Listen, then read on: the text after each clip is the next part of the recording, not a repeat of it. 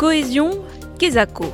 La situation économique, sociale et territoriale est très différente dans chacune des 242 régions qui constituent l'Union européenne. L'objectif principal de la politique de cohésion est de réduire ces écarts parfois considérables en finançant des projets pour stimuler la croissance économique, la création d'emplois et la compétitivité. Entre 2014 et 2020, un million d'entreprises ont ainsi été aidées par les fonds de cohésion.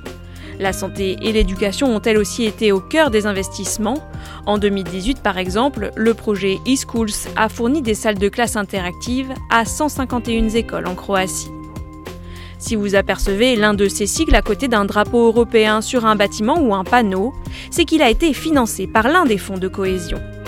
Le FEDER, le Fonds européen de développement régional pour investir dans le développement de toutes les régions de l'Union européenne, le FC, le Fonds de cohésion pour booster l'environnement et les transports dans les pays les plus pauvres, le FSE, le Fonds social européen pour soutenir l'emploi, ou le FTJ, le Fonds pour une transition juste pour aider les régions les plus touchées par la transition climatique.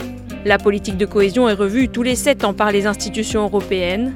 En 2021-2027, les fonds de l'Union européenne alloués à la politique de cohésion s'élèvent à 392 milliards d'euros, un tiers du budget de l'Union européenne, soit son deuxième poste de financement après la politique agricole commune.